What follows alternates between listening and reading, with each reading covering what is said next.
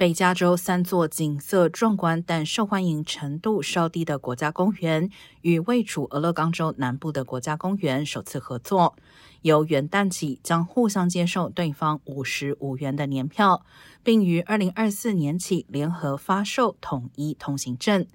参加该计划的包括加州拉森火山国家公园、熔岩床国家纪念碑。威士忌镇国家休憩区和俄亥俄州南部火山口湖国家公园，